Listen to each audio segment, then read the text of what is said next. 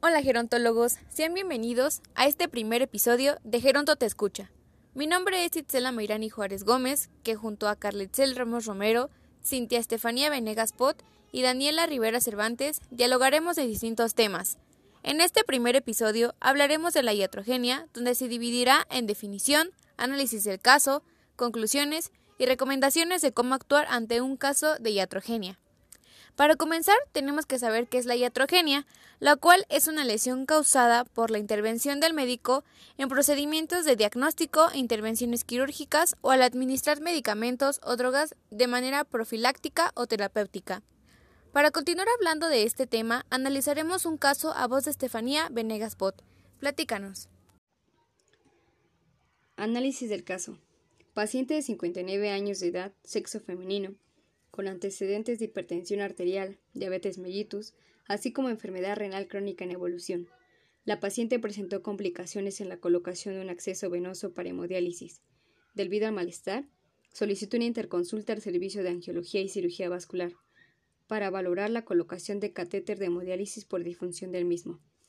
Al realizarle su flebografía, se pudo observar que el catéter estaba mal colocado, pero no encontraron antecedentes de fuga, por lo que decidieron retirar el catéter de hemodiálisis, lo que ocasionó una fuga en la vena subclavia izquierda, y esto conllevó a un desgarre en la vena subclavia.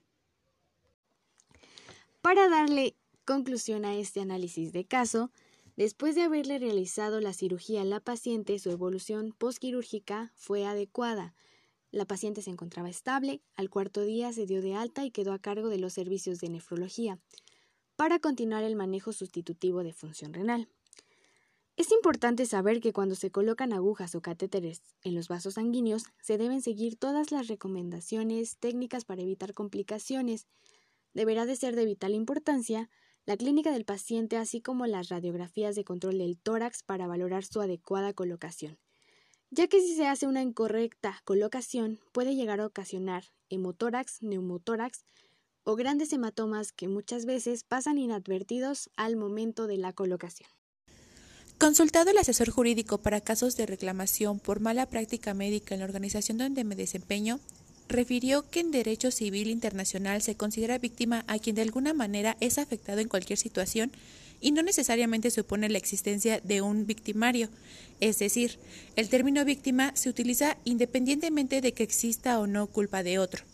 Los responsables de alguna mala práctica, como el caso de la iatrogenia, deben responder ajustados a la normatividad explícita en el Código de Ética Médica. Esto sería todo sobre la iatrogenia. Recuerden hacer una buena práctica y tener principios para una buena atención. Espero que les haya sido útil este caso. Nos vemos en el siguiente episodio de Gironto Escucha. Thank you.